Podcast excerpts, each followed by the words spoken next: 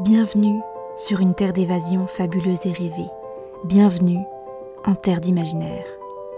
Ici, vous posez le pied sur un territoire inconnu qui ne demande qu'à être exploré.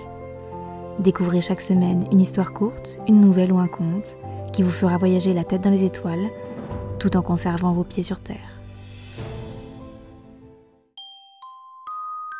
Découvrez aujourd'hui le conte du gnome et de l'Azaleus venenosus. Giorgio était un gnome, tout ce qu'il y avait de plus commun.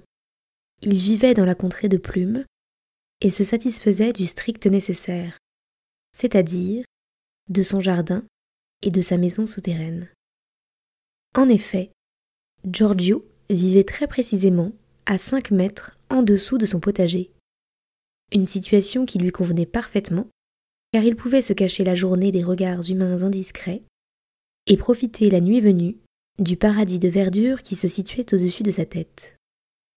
Giorgio n'aurait changé sa vie pour rien au monde.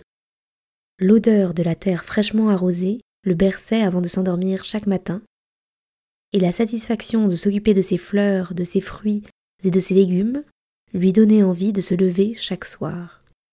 Cela, jusqu'au jour où une fée des bois du nom de Nyx vint perturber sa tranquillité. Affamée et désespérée, elle souhaitait se nourrir du pollen de quelques fleurs et prendre quelques mûres afin de récupérer des forces. Cela dans le simple but de poursuivre son chemin ainsi que sa mission de protection de la nature. Giorgio, gnome solitaire et égoïste qu'il était, s'y refusa fermement. S'il travaillait dur pour son jardin, ça n'était pas pour qu'une fée de passage vienne le piller et le priver du fruit de son labeur. Nyx, sans ressources, s'éteignit ainsi au beau milieu des feuilles de chou, sous le regard sans pitié du gnome.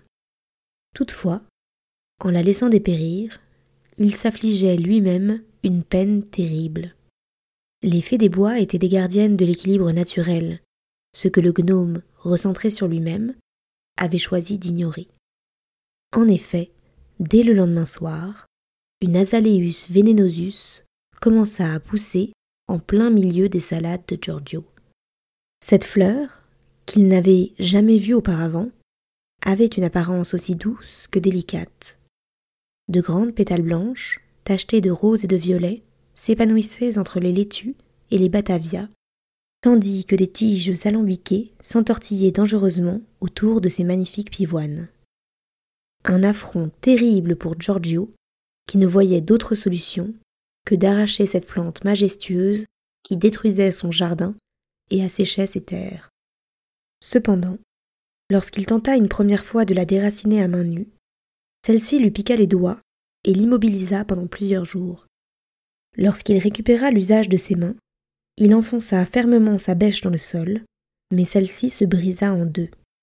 Il en fut de même pour son râteau, son sécateur et même sa hache. Il essaya ainsi par tous les moyens de sauver son jardin de cette fleur destructrice, mais rien n'y fit. Plus il tentait de l'anéantir, plus elle grandissait. En quelques jours, son terrain tout entier fut recouvert de cette fleur empoisonnée. Effondré, le gnome s'écroula devant la sublime Azaleus venenosus et laissa ses larmes couler dans sa barbe grise. Bien malheureux sont les égoïstes qui réalisent leur solitude lorsqu'ils sont dans le besoin. La fleur semblait s'épanouir à merveille, et elle faisait désormais trois fois la taille du gnome. Puis, dans une infinie douceur, elle se mit à éclore. Ses pétales s'ouvrirent une à une délicatement. Alors que Giorgio regardait la fleur prendre ses premières respirations, impuissant, il aperçut un mouvement en son centre. Il n'osa s'approcher, mais les pétales s'ouvrirent bientôt suffisamment pour lui permettre de voir quel malheur il couvait. C'était une fée des bois. Celle-ci ouvrit les yeux comme si elle s'éveillait d'un sommeil réparateur et déplia ses ailes. Elle bougea son petit nez de gauche à droite et s'envola soudain, aspergeant le jardin tout entier d'une poudre dorée. Un pollen bienfaisant qui, en quelques instants, redonna vie et allure au terrain de Giorgio, tout en faisant disparaître les racines de l'azaleus. En refusant d'aider la fée, Giorgio avait provoqué la destruction de son propre jardin.